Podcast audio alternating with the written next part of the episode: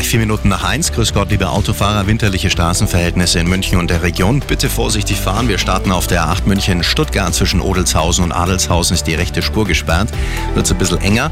Auf der A8 Richtung Salzburg zwischen Fraßdorf und Bernau ein Unfall. Rechte Spur ist blockiert. A99 die Ostumfahrung Richtung Nürnberg zwischen Ottobrunn und Kirchheim. 9 Kilometer Stau.